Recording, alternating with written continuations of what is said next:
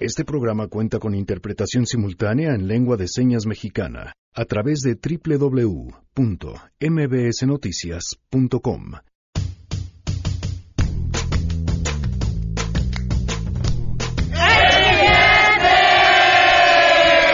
Es viernes y Sangre Azteca estará con nosotros. Ay, pero no es cualquier viernes. A volar con el teaser. Es un viernes más bonito que todos los viernes. ¿Por qué? A ver, ustedes díganme por qué. Ay, porque va a ser cumpleaños de Zurita mañana. Y ahora no le trajimos pastel, pero le cantamos las mañanitas. Las mañanitas que cantaba el rey David, hoy por ser tus 15 años, te las cantamos a ti. Te ves más grandecito, Sergio. Te ves más grandecito. Mira que ya amaneció. Ya los cantan, la luna ya se metió. Ah, qué bonito. Mañana, ¿verdad, Sergio? Mañana. Feliz cumple. Bueno, feliz pre cumple. ¿Me alcanzo a oír? No sé, pero acércate. Muchas gracias. Es muy conmovedor. Este, te quiero mucho, Pam. Gracias. Gracias a Sangre Azteca que se echaron. Y gracias a todos ustedes que, que cantaron las mañanitas. Muchas gracias. Yo a ti, Sergio, felicidades. Vamos a arrancar a todo terreno.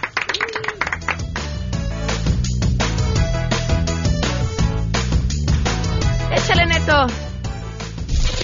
MBS Radio presenta a Pamela Cerdeira en A Todo Terreno, donde la noticia eres tú.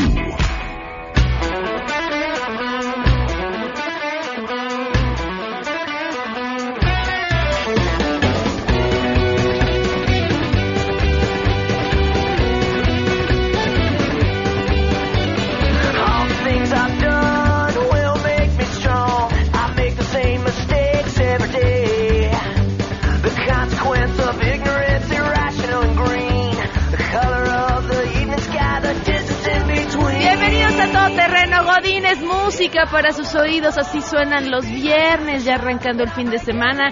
Y además en versión mm, navideña, en versión aguinaldo, en versión La ciudad está hecha un caos. Un fuerte abrazo a quien nos escucha desde cualquier otro lado del país y por supuesto del mundo. Muchas gracias por acompañarnos. Viernes 14 de diciembre del 2018, soy Pamela Cerdeira, el teléfono en cabina 5166125, el número de WhatsApp 5533329585, a todoterreno arroba mbs.com, Twitter y Facebook me encuentran como Pam Cerdeira. Gracias a Miguel González que está haciendo la interpretación de lengua de señas el día de hoy a través de la webcam en eh, MBS Noticias com. La pregunta del día de hoy, ¿qué opinan de que el presidente vaya a pedir permiso a la Madre Tierra para construir el tren Maya? Esto nos contestaron. Queremos conocer tu opinión. A Todo Terreno. ¿Qué opinas que el presidente López Obrador vaya a consultar a la Madre Tierra para construir el tren Maya? se me hace pues sí necesario porque no son usos y costumbres, no son tradiciones, es simplemente un acto populista que no, no, no lleva ningún significado. Deben hacer estudios de impacto ambiental, deben hacer estudios de económicos, de todos los, los eh, aspectos que involucran en, en beneficio y en, en deterioro posible de la zona donde se va a construir. Eso deberían hacer. Lo que yo pienso es que a como le gustan las consultas a ese señor. Todo con el fin de echarle la culpa a alguien más y tener a quien responsabilizar. Que le pregunte la secretaria Josefa González Blanco a los duendes o luces mayas que ella dice que existen. Pura simulación y ridiculez de Andrés Manuel López Obrador. Y apuesto a que la Madre Tierra le va a decir que sí, sí, construyalo. Esto es una verdadera tomadura de pelo del señor presidente López Obrador, porque es obvio que no le va a hacer caso a la madre tierra, a la Pachamama o como queramos llamarla. Es simplemente darle a tole con el dedo a la gente, porque este señor ya tenía programado su tren Maya desde hace mucho tiempo. El señor solo da a tole con el dedo y no se pone a trabajar en cuestiones de suma importancia, como por ejemplo cuestiones de salud, de educación, de cultura. Hay cosas más importantes, mucho más importantes que estarse burlando del pueblo como lo hace el señor López Obrador. Ya escuché al señor López Obrador decir que no afecta en, en absoluto a nadie de lo que él dijo. Sé que hay algunos que dicen que sí afecta, pero como él bien dice, son pocas personas las que dicen que sí afecta y luego la gente se deja guiar por eso y ahí están opinando, opinando sin saber. Yo vuelvo a repetir, pero yo creo que los periodistas como tú deben de investigar e informarnos si en realidad no afecta o si afecta, ¿no? A todo terreno. Bueno, pues haremos una mesa entonces para darle gusto al público, que de eso se trata. Gracias, gracias por sus respuestas. Eh, tenemos una denuncia, es una denuncia anónima para mm, efectos de practicidad. Vamos a llamarle Tania, a la persona que tenemos en la línea. Tania, ¿cómo estás? Muy buenas tardes. Hola, buenas tardes. Te agradezco, Tania, el, el valor de tu testimonio porque creo que lo que te ha pasado a ti le ha pasado a muchísimas otras personas y, y es importante que lo cuentes. ¿Qué fue lo que sucedió el día de ayer? Bueno, pues ayer justamente yo abordé el metro, hice un transborde en San Lázaro para tomar la línea 1, que me bajé en Pino Suárez, y cuando iba a transbordar hacia la línea azul, que yo iba a la estación viaducto, empezó a observar que corren policías y empiezan a detener a unos jóvenes y se acerca una policía mujer con otro policía hombre y me dice a mí que, que la espere. Entonces justamente me acerco a la poli y le digo, ay señorita, ¿qué pasó? ¿Qué me sacaron algo de mi bolsa y no me di cuenta o qué pasó? Y me dice ella, no, permítame señora. Y entonces me tienen ahí detenida, agarran a, a estos jóvenes, pero justamente mientras me empecé a buscar pues mi monedero, mi teléfono, y no, sí lo traía. Entonces, este, se empiezan a avanzar con los jóvenes y me dice, véngase conmigo. Y uno de ellos, este, le dice, ¿no? Que, que me llevaran. Me llevaron, salimos de la estación, ahí abajo de la placita que está, hay como una oficina, y me meten y me empiezan a revisar a mí. Y le decía yo a la, a la oficial, pero ¿por qué me trajeron aquí? No, pues no le puedo decir yo nada, ahorita la, la licenciada va a hablar con usted. Entonces me pasan, me sientan en una banquita y estoy esperando a que me pasen con la licenciada y empiezo a observar a que traen a varios muchachos. Entonces, mientras estoy esperando que me pasen con la licenciada, empiezo a ver que a ellos, este, como que los metían a ese cuarto, no sé qué hacían y ya, ya va para afuera y así, ¿no? A varios. Y cuando a mí me manda a hablar la abogada, este, me dice, ¿va a pagar su fianza o qué? Y le digo, ¿cuál fianza? ¿De qué me habla? En primera explícame por qué estoy aquí. Y dice, a ver, ¿quién la trajo? Y ya entonces le hablan a alguien y viene un policía. ¿Que no era el que te había llevado? No, él no es, y Hmm. tampoco la, la jovencita esa que me capió y que me llevó, Mm. tampoco no era. Y yo empiezo a decir que yo estoy haciendo mal uso de las instalaciones, pero hasta ahí nunca nadie me dijo nada de por qué yo estaba ahí y que se me acusaba, o sea, nada. Y le digo a ella, este, pero yo, ¿en qué momento? O sea, ¿qué fue lo que hice mal uso de las instalaciones? Pues siempre transbordo en esa estación, porque por lo regular yo voy a al metro viaducto. Y me dice ella, pues no sé señora, a ver su identificación. Le digo, pues yo no la traigo. No la traigo porque en primera, este, ando en la calle, regreso muy noche y me vayan a asaltar. Y vea mi monedero, nada más traigo 20 pesos, o sea, ni siquiera, no traigo aretes, no traigo anillos, no traigo reloj. O sea, porque yo sé que para prevenir, pues tengo que justamente ir nada más con lo que necesito.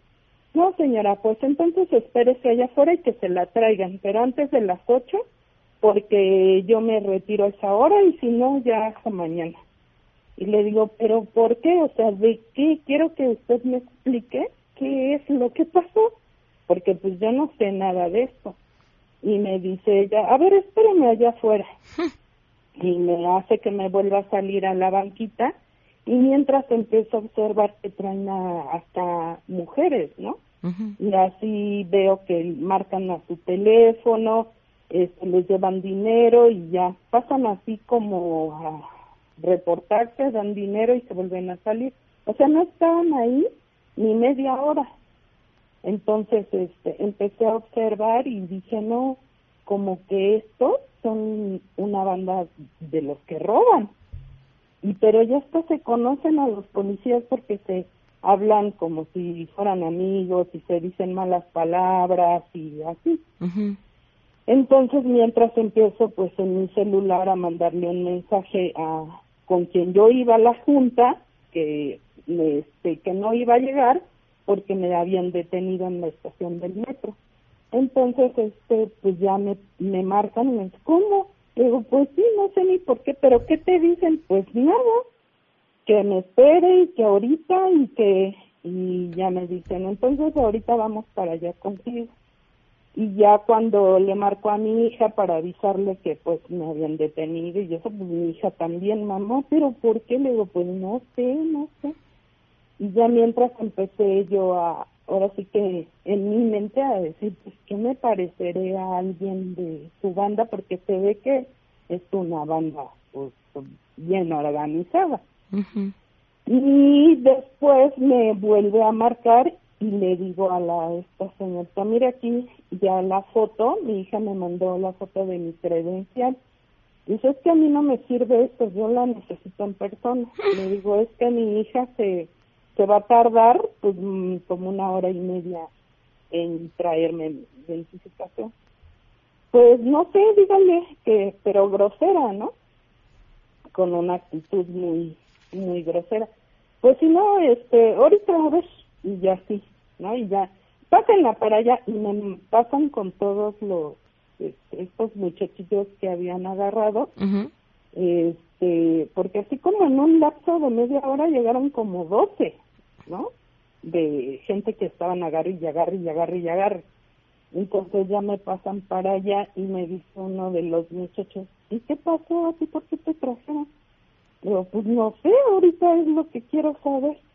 Y ya, pues él también a perros, desgraciados y cosas así. Y ya, este, en eso, pues ya llegaron las personas que, que me conocen y ya me mandan a hablar y me dice ella, pues pon tu nombre en esta hoja y, y, y tu firma. Y pues por esta vez, este, te vamos a dejar ir así pero ya la otra sí que no sé qué y le digo pero por qué ¿Qué decía la hoja? ¿Era una hoja en blanco? Ajá, Con una tu, hoja con tu nombre y tu firma. así es Ajá. y le digo pero a mí dime por qué o sea qué hice yo dice no es que dice el oficial pero le digo cuál oficial ni siquiera es el mismo o sea no es este el que dijo que me detuviera no es este y dice, no, por eso ya pon tu nombre y tu firma y ya te vas. Entonces hice eso y me salgo y me dice una amiguita que estaba ahí, no, no firmes ninguna hoja, dile que cuál es el nombre de la abogada y que cuándo puedes venir por la hoja, la copia de la hoja. Porque ella me dice, ya ponle eso y ya yo ahorita la lleno y hago el procedimiento porque eso es muy tardado. Y yo tengo mucho trabajo. ¿Qué pasa? Me queda poco tiempo, eh, si pudieras resumir esta última parte, porque es importante. ¿Qué pasa cuando llegas a pedir la copia de tu hoja? Ah, pues me vuelve a mandar a hablar, me mete, la rompe y me dice, ah, pues como estás este diciendo que que eh, vas por el procedimiento largo, ah, pues vamos por el procedimiento largo. Y entonces ya ahí me quitan mis pertenencias, me dicen que me quiten las agujetas y ya me llevan a encerrar a otro lugar. ¿Cuánto Ya tiempo yo- tardaste en salir? Mm, Como una hora y media. ¿Tuviste que pagar algo más para salir? Bueno, algo para salir. No, no, no me pidió nada. Nada más este ya llenaron otra hoja, pero ella ya no me entrevistó al final, me entrevistó otra y me dijo, "No, pues ya les llamaron la atención a los oficiales y ya este pues le digo, "No, pero pues no cada que viaje en el metro me van a agarrar porque me parezco a fulana." Y dice, "No, es- y ya ella me explicó, es que se parece a una carterista de una banda que no sé qué." Le digo, "Por eso, pero no cada que me agarren porque me parezco o sea, va a pasar esto.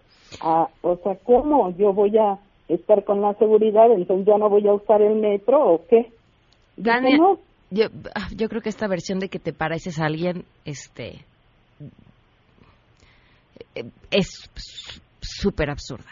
Vamos, te, te, te agradezco enormemente tu tiempo y tu testimonio. Sí. Porque, y, le, y al público, por supuesto, el micrófono abierto al 51661025, porque estoy segura que hay muchos más casos así y pues los vamos a documentar. Te agradezco mucho que nos hayas tomado la llamada. Sí, señorita, no, gracias a ustedes. Que estés muy bien. Gracias, hasta luego. Hasta luego. Hoy se cumplen un año, tres meses, doce días del feminicidio de Victoria Pamela Salas Martínez.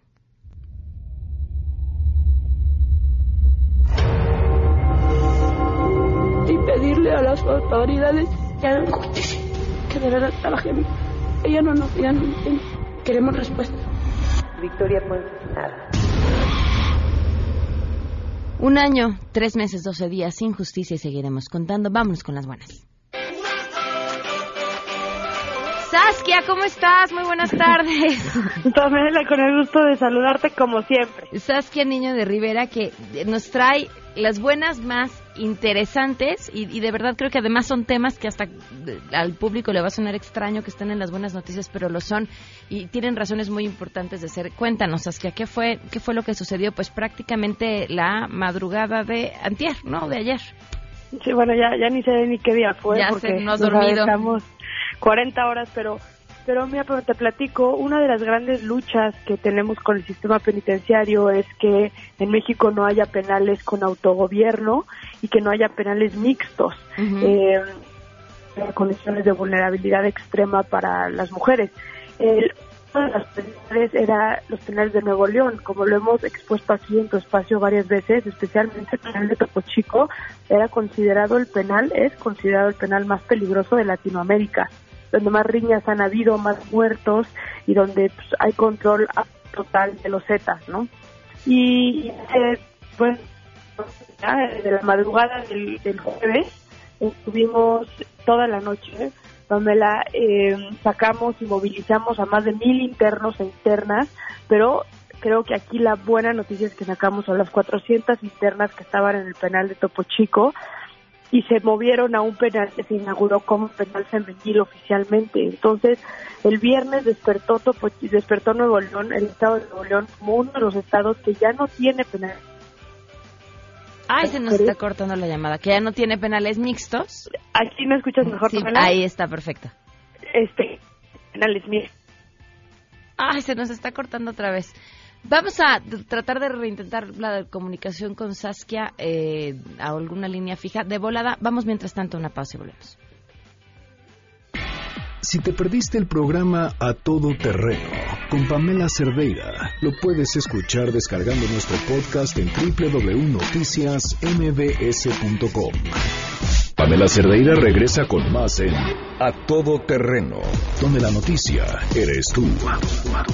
Marca el 5166125. camino sin mirar atrás. No busque la calma, 12 con 29 minutos. Me da muchísimo gusto que nos acompañe hoy una mujer a la que admiro muchísimo, que además me encanta escuchar en Dispara Margot Dispara, que tiene temas muy interesantes y además una forma de abordarlos y explicarlos que nos hace la vida mucho más fácil a todos. Vale, Villa, ¿cómo estás? ¿Cómo estás? Pues yo también te admiro mucho, es, es, este recíproco. Estoy encantada de, de- de estar aquí en tu programa. Bienvenida y felicidades con un libro bajo gracias. el brazo. Sí, libro bajo el brazo para cerrar el año. ¿Es tu primera publicación? Es la segunda. Ah, bueno, además, ok, Sí. muy bien. Eh, fíjate que platicábamos en el corte que es una compilación muy interesante y, y además sumamente práctica, porque a la hora de que estás dividiendo por los temas que nos importan y que, y que además pues hacen la diferencia en nuestra vida, lo convierte en un ejemplar sumamente sencillo para el público. Ahora sí que puedo ir hoy y buscar lo que me está pegando y a partir de ahí volverlo a retomar o volverlo a consultar en el momento en el que bueno, tu corazón lo sienta, ¿no? Porque además así es. Sí,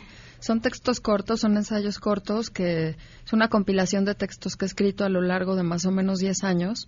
Hay algunos textos eh, originales, unos textos que están como reescritos, que estaban muy mal escritos, pero que eran temas interesantes. Y te decía que es padre darte cuenta, pues, todo lo que has, como que toda tu producción, ¿no? Todas las cosas que he escrito a lo largo del tiempo y a la hora de hacer el índice, bueno, pues me doy cuenta que son justo lo que dices, como más o menos, son 11 capítulos, eh, que bueno, así muy sencillito podría decir que son como los 11 temas repetitivos, dominantes que encontré en cuando revisé pues todas las cosas que he estudiado, pero sobre todo las razones por las que la gente viene al consultorio. O sea, yo tengo 20 años haciendo clínica entonces, creo que eso le da un plus al libro, porque no es un libro teórico, es un libro eminentemente práctico, que surge de las historias de la gente, de las historias de las personas reales que viven y sufren una separación o sufren la relación con sus hijos o sufren de timidez o de ansiedad o de algún episodio depresivo. O sea, sí realmente creo que cubre pues como los grandes temas eh, que le preocupan a la mayoría de la gente. Miren, la pareja, en el capítulo de la pareja, cuando el amor duele, sobre la capacidad de amar, amor y control, domesticar el amor, estrategias de la costumbre, amor y filosofía, la inteligencia erótica, los opuestos no se atraen, infidelidad, el reto de la monogamia, amores imposibles, en el capítulo de eh, la autoestima, ya no te aferres, equivocarse, el arte de recibir una crítica, culpa y autoestima, bueno, y muchos más. Frustración son otro tema, ansiedad, depresión, fortaleza, separación, familia. ¿Cuáles son, digo, bien dices, lo tienes aquí, pero cuáles son esos grandes temas que tú ves recurrentes, si pudieras definirnos en tres, los grandes problemas de la sociedad mexicana? Mira, eh, uno es el problema con el fracaso. Este la gente que puede pagar una terapia claramente es gente que tiene una cierta capacidad laboral, económica y demás, ¿verdad? Aunque también hay otros, digamos, como otras alternativas, pero barato no es, o sea, es una inversión en salud mental. Entonces, uno de los temas es, sin, o sea, la gente llega porque siente que no está alcanzando sus metas que los sueños que tenía cuando tenía 20 años a lo mejor no se están cumpliendo o se están cumpliendo de manera muy lenta. Y eso genera como mucha frustración, depresión, un poco de angustia, eh, como una tendencia a compararse con los otros, a envidiar, que además como que creo que somos esta generación posmoderna de estar viendo la vida de los otros, ¿no? La vida hermosa, feliz y fantástica de los otros, La vida de Instagram de los otros. Sí, o sea, amorosa, laboral, etcétera. Ese es un tema importante. Otro tema que lleva a la gente a terapia son las rupturas amorosas es un punto de quiebre casi siempre. O sea, claro, hay gente que no va a terapia por esa razón, pero muchísimos llegan con el corazón roto, por una separación, por un divorcio, por no tener la capacidad de eh, conservar una relación amorosa, por tener como esta idea de que no, que, no son buenos para el amor, que como dice Juan Gabriel, no nacieron para amar. Y ese es un tema que parece como, como un poco, eh, no sé, como muy romántico y muy, muy como para vender y muy de las canciones que vimos en el radio, pero en realidad es un tema muy profundo. O sea, el amor de pareja cuando es exitoso o cuando es un fracaso, nos lleva al amor de, de, nuestras primeras figuras importantes que son los padres, ¿no? O sea, si sufres abandono, pues ese, esa ruptura te lleva a abandonos eh, primarios, tempranos, con tu papá, con tu mamá, con alguien importante en tu vida, ¿no? O sea, en el amor eh, de pareja solemos querer reparar muchas cosas que nos pasaron de niños. Nos proyectamos. Y en general, a lo mejor viene otra, otra, o sea, otro grupo grande de gente que no sabe exactamente qué le está pasando, pero que siente que necesita conocerse más. O sea, que siente que está como trabajando en contra de lo que desea. Eh, que le hemos llamado alguna vez que hemos abordado ese tema autosabotaje, cómo a veces actuamos en contra de lo que se supone que queremos, ¿no? Entonces, eh, eso implica como hacer una revisión de la biografía. Mucha gente viene a revisar su historia de vida. Eh, quizá no tiene una crisis aguda o grave, pero le parece que es importante que revise su historia de vida, que revise como los puntos de quiebre en donde a lo mejor pasaron cosas que lo transformaron, ¿no? En esa etapa, que, bueno, puede ser la adolescencia, puede ser un fracaso escolar, puede ser la muerte de alguno de los padres o la muerte de alguien cercano. En fin, o sea, eh, pero, pero más o menos eso sería, ¿no? Y fíjate que sí, yo estoy convencida y tú tendrás la eh, el conocimiento para decir si no me equivoco, yo lo digo mera intuición, que lo que no resuelves te persigue. Absolutamente. O sea, aquello que dices, eh, no pasa nada, pasan los años y se va a lo mejor sale de otra forma, pero ahí está, todo hay que trabajarlo. Sí, este, claro, hay muchas cosas que tenemos guardadas que no nos hemos atrevido a contarle a nadie, a hablarlas, a reacomodarlas, a entenderlas, y justo la terapia es eso, ¿no? Claro. Creo que la parte eh, que hace este libro diferente, pues es, en primera, la experiencia clínica, en segunda, como que está sustentado en mucha bibliografía, o sea, no es algo como que yo me inventé y generé una teoría que yo me saqué en la manga, sino... o sea, es Como la que te acabo de decir. no, tienes razón, o sea, eso, eso lo han dicho muchos autores, ¿no? Decía Freud que todos los fantasmas que, que, que no enfrentes Ah. van a regresar por ti y van a ser muchísimo más feos de como eran en aquel entonces. ¿no? Hace 10 años. Este, creo que es un libro, sí puede calificarse como de autoayuda, pero creo que de la autoayuda como con calidad, o sea, que no sacrifica la calidad, que, que está, creo que intenta estar bien escrito, intenta eh, como respetar la inteligencia de los lectores, no da consejos fáciles, es como un detonante de reflexión, o sea, no, no, no te va a resolver la vida, o sea, no es así como la magia para que en 10 días o en 10 pasos usted tenga la vida que quiere, ¿no? Sino espejos, ¿no? Como muchos espejos muy diferentes en donde te puedes encontrar, ¿no? Eh, Me decía el otro día una amiga, Julia Santibáñez, que dice es que me, me está doliendo leerlo porque me voy encontrando en diferentes lugares y digo, ay, me duele leer que, está, que estoy ahí. Pero más vale enfrentarlo, ¿no? O sea, es lo que estás No, diciendo. a ver, y si lo estás leyendo y te está doliendo, está haciendo un trabajo maravilloso. Vale decía hace rato, hay que tener recursos para ir a terapia, eh, porque evidentemente la terapia es costosa, y hay todavía un recurso mucho más complicado que de conseguir, que es el, el emocional, o sea, la capacidad de decir necesito ayuda. No, no puedo sola y hay otro camino a través del cual, ¿no? que es la terapia, eh, puedo encontrar eso, porque yo todavía me topo con gente que dice, es que no creo en la terapia, digo, pues si no es religión, o sea, Claro. no, no es un asunto de feo, no, es como decir, no creo en el gimnasio, no, no, pues vas y le trabajas y le dedicas tiempo y, y entonces vas a ver resultados. Es, de verdad, es el mejor regalo que se pueden comprar de Navidad y que pueden darle a alguien de Navidad. En serio, son, son de estos eh, regalos que son para el corazón, para la vida, para quienes le tengan un buen deseo. eh, el libro de Vale Villa. Regalen eso, en serio, a quien sea que se lo den se los va a agradecer, porque además todos, todos, todos, todos, en algún momento de la vida, en alguna circunstancia, tenemos un asunto que sanar, que resolver y que mirar a través de otros ojos. 100%. Vale, felicidades. Muchísimas gracias. Gracias de verdad. El misterio de la mente y las emociones de Vale Villa de Harper Collins. ¿En dónde lo encuentran? Lo encuentran en libre- librerías por Rúa, eh, lo encuentran en el sótano, parece, no les puedo garantizar, pero que ya llegaron a Gandhi, a Liverpool y a Sanborns. Eh, también está la versión online que creo que va a estar disponible justo el 25 de diciembre. O sea, ese día ya lo van a poder descargar o lo van a poder recibir en su casa en la versión de papel. Este, y bueno, pues ahí lo, lo- seguramente lo, lo pueden encontrar fácilmente. Cuando les digo lo del regalo de Navidad, no es con un afán publicitario. Eh, creo fielmente en el- la capacidad curativa de la literatura. 100%. La tiene. Y además, o sea, uno no tiene que decirle, oye, te veo muy mal con tu pareja, toma este librito.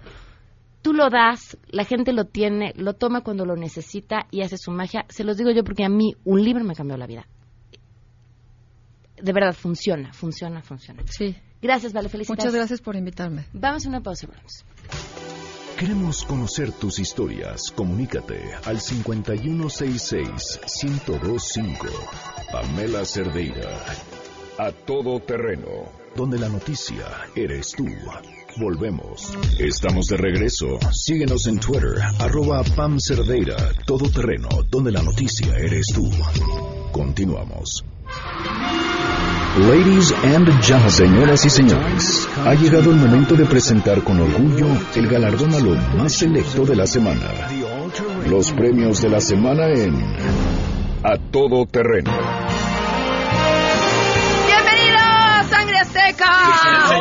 Chicos, ¿son valientes? Sí. Sí, ¿qué que tan valientes? sí. Pues nazo, ¿no? No son valientes, valientes. A ver, ¿quién, Pero ¿para quién me presta ¿Para los datos de su celular para Ah, bajar no, una no, película? era un plan muy Eh, pues ya ven, el mundo necesita acaba. de valientes, de aquellos que sí comparten sus datos, que ven videos, series, apps, todo en su teléfono porque tienen el plan ilimitado de Movistar todo ilimitado, datos, minutos, mensajes. Pueden ser una de las 300 mil personas que lo pueden tener de 799 pesos al mes a solo 399 pesos al mes, contratando en su tienda Movistar en línea o llamando al 01800 853 0000. Sangre Azteca, arrancamos con los nominados. Pues. Ay, yo no sé. Ese momento en el que el portal de Grupo Fórmula se convirtió en el de Forma. Bueno, ¿Por qué? eh, ¿por qué? Porque de pronto en este afán de, pues, yo no sé si quedar bien o alguien decidió, bueno, no solamente fue Grupo Fórmula, Vanguardia, SDP Noticias y otros medios, le dieron espacio a un hecho inédito, algo que definitivamente tendría que ser noticia, algo que nadie se había esperado, que además es de trascendencia nacional, histórica, un hecho increíble. El, eh, el- la nota decía así, AMLO visita un Oxxo en Nayarit y la segunda caja estaba cerrada. De verdad, uno cree es una nota del de forma, ¿no? Porque entonces van a decir, oye, yo el otro día visité uno y estaba abierta. Dije, ahora sí ya veo la cuarta transformación en todo su apogeo. Nos llegó el cambio. Pero la nota era seria. Dice, aparentemente la segunda caja del mostrador habría estado cerrada pese a la presencia del actual presidente. Sin embargo, se trata de meras especulaciones basadas en la experiencia de usuarios de redes sociales que han comprado en algún Oxxo. O sea, la- no era sea, broma. Esto mezcla, era una nota. Esta era una nota. Esto tenía que tener interés periodístico y nosotros le hicimos una canción. Claro que sí. Nosotros. Sé que nada pasará. Si en el Oxxo tú me ves, unas donas fui a comprar y fui sin seguridad. De una vez traeré un café. Me haré pasar por un hombre normal, salir al Oxxo así, mi phone fui a recargar y mira qué color por no abrir la segunda caja y eso me da tristeza. ¡Ay, qué bonito, sangre azteca! En la política no hay casualidad. Las redes sociales le pusieron antorchas y, por supuesto, los medios la gasolina. En el caso de esta semana, se trata de Alfonso Eduardo Serrano Ruiz, magistrado titular del Tercer Tribunal Unitario de Veracruz. ¿Qué pasó? Pues fotografías en las que aparece usando relojes caros, fumando puros y conduciendo automóviles de lujo. Obviamente esto sucedió en el marco, bueno, le pusieron Lord Ministro y sucedió en el marco del conflicto del presidente con los ministros de la Suprema Corte de Justicia después de que suspendieron la aplicación de la Ley Federal de Remuneraciones que contempla que ningún funcionario, incluyendo por supuesto a los integrantes del Poder Judicial, pueda ganar más que el presidente. Evidentemente, les digo, nada de esto fue casualidad. Lo que me parece condenable es el gustito de andar presumiendo de este sujeto. No, no, no, es que habría que ver las fotos, eh, son, son, son dignas de estudio. O sea, sí está chafa, chafa, chafa, chafa, chafa, chafa. Y bueno, pues que ahora eh, habrán de investigarlo para ver si sus bienes eh, son acordes a sus ingresos. ¿Qué le vamos a cantar?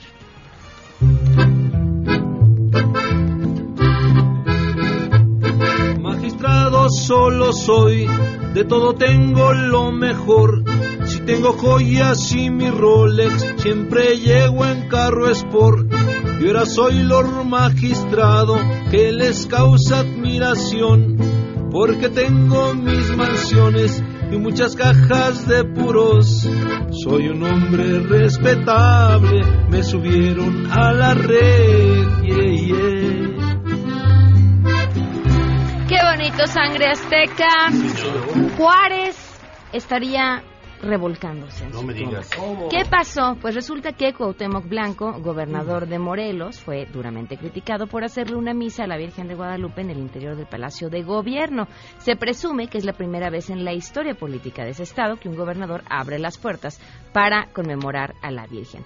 Tras ser cuestionado, él dijo, es importante, es una tradición, contó la historia desde chico, y así, con esta anécdota tan bella que involucra a la Virgen, está preparando su campaña para el 2024. ¿Qué vamos a cantar? El palacio de Morelos, sede de gobernación, se engalana con la misa perpetrada por el Cuau.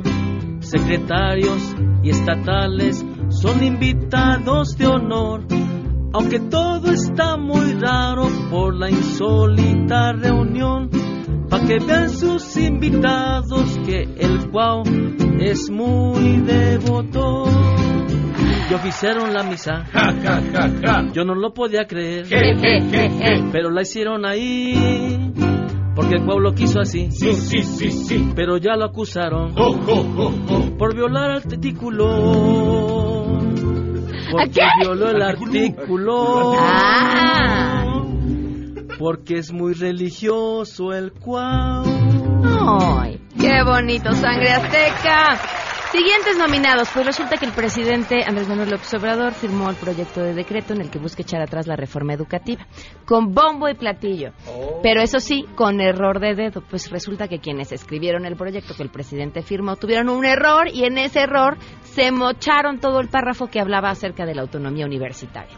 Cuando quienes leyeron el decreto dijeron, "Ah, ¿qué pasó? Y la autonomía de las universidades, que es importante y además ha sido una lucha ganada a lo largo de años, dijeron, ay, fue, fue un estilo de redactar, un error, un error de dedo. ¿Qué vamos a cantar? Las siglas dicen que falta una letra.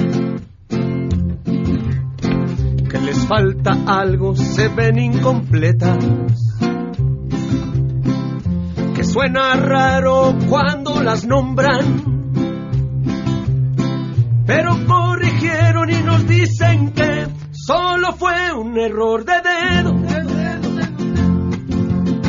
Lo que le quitaste es lo más importante, pero dicen que solo fue un error de dedo. Y al equivocarse, todo alborotaste y nos dicen que ¡Qué bonito! ¡Sangre azteca! Siguiente nominado eh, se va a este 16 de diciembre. Llevará a cabo el presidente y los gobiernos de los estados por donde correrá el tren Maya, un ritual con los pueblo- pueblos originarios para pedirle permiso a la madre tierra para poder hacer el tren Maya. Porque, pues, ¿qué nos importan los estudios? ¿Qué nos importa el impacto ambiental? ¿No? ¿Quieren ver ustedes esos proyectos? ¿Les interesa? No, son muy complicados de leer. No somos especialistas. Hay que preguntarle a la Madre Tierra si lo autoriza. Yo tengo varias dudas. ¿Qué pasa si la Madre Tierra dice que no? Si dice que no, ¿cómo dirá la Madre Tierra que no? Si dice que sí, ¿cómo dirá la Madre Tierra que sí? Fíjate que yo creía que era buena idea hacer un tren en todo el país. Ajá. Como en Europa, ves que en Europa ya no sí. Pero ah, me imagino que en esta zona en específico sí le va a causar un gran impacto este cacho de tren que van a hacer.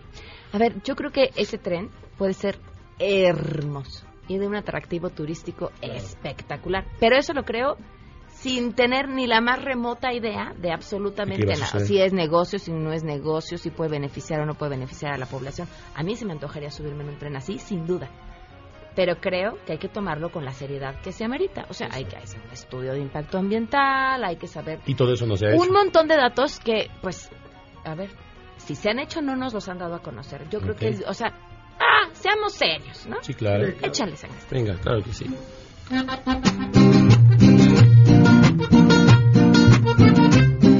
Si tú quieres ir en tren a la playita, vamos al ritual del tren Mayita, pa' que la obra salga buena y efectiva. Vamos al ritual del tren Mayita, pide a Chacmol que el agua no lo inunde, ya exabay que pronto se termine. Pide a Chacmol que el agua no lo inunde, ya exabay que el agua se termine. Huele una velita a Cuculcán desde hoy, que acabe pronto, que acabe pronto. Ve pa' Yucatán que ese ritual ya empieza, que acabe pronto, que acabe pronto. ¡Qué bonito, sangre azteca! señor. Bueno, pues, ¿se acuerdan aquella vez que el gobierno federal convirtió la plancha del Zócalo en un estacionamiento? para que toda la clase política se estacionara ahí. Porque hay eso de estarse estacionando en el centro es bien complicado. Y además los estacionamientos están bien caros. Y caminar por la ciudad pues es bien insegura, ¿no? Bueno, pues ahora casi sucedió lo mismo. Y yo sí quiero hacer el énfasis en casi. Porque en las redes se convirtió así de, ay, se volvieron lo que quisieron destruir, porque pues ahora justamente eh, los eh, de, de legisladores de Morena se estacionaron en doble fila eh, alrededor del Zócalo. A ver, hay marcadas diferencias entre estacionarte en la plancha del Zócalo y estacionarte en doble fila. Aparte siempre está así el pobre Zócalo. O sea, digo yo, hay niveles, pero también está mal.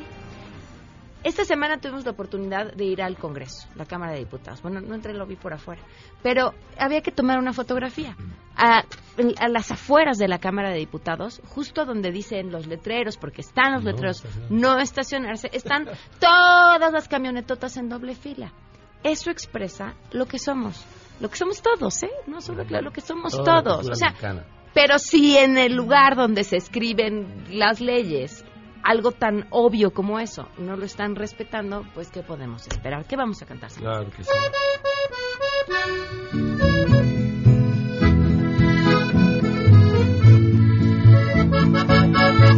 Y tú que ahora dijiste, no me multa ninguno. Tú que siempre creíste, me la perdonarás. En doble fila estaba y no está apropiado. Hoy reciben sus multas, las meten sin piedad. No habrá favoritismos, ejemplo deben darlo, podrán ya sancionarlos. Vamos respetándonos ya. Qué bonito, Sangre Azteca, se nos acabó el tiempo. ¿Cómo? Ay, sí, Azteca. Gracias a Laura que nos llamó para contarnos su historia con un policía. Lo vamos a contar después. Nadie. Si, si quiere la gente que que, este, Continúe. escucharlos, pues que les llamen y les cantan al oído las últimas dos. ¿Bien? Venga. Contrata ya. Llamen por favor al 4611-4580. 4611-4580. Llamen ya, muchas gracias, Pam. Gracias a todos. Gracias a ustedes. Que tengan un bonito fin. Feliz Navidad. Nos escuchamos el lunes. Adiós. MBS Radio presentó a Pamela Cerdeira en A Todo Terreno. Te esperamos en la siguiente emisión. A Todo Terreno, donde la noticia eres tú. MBS Radio, en entretenimiento, estamos contigo.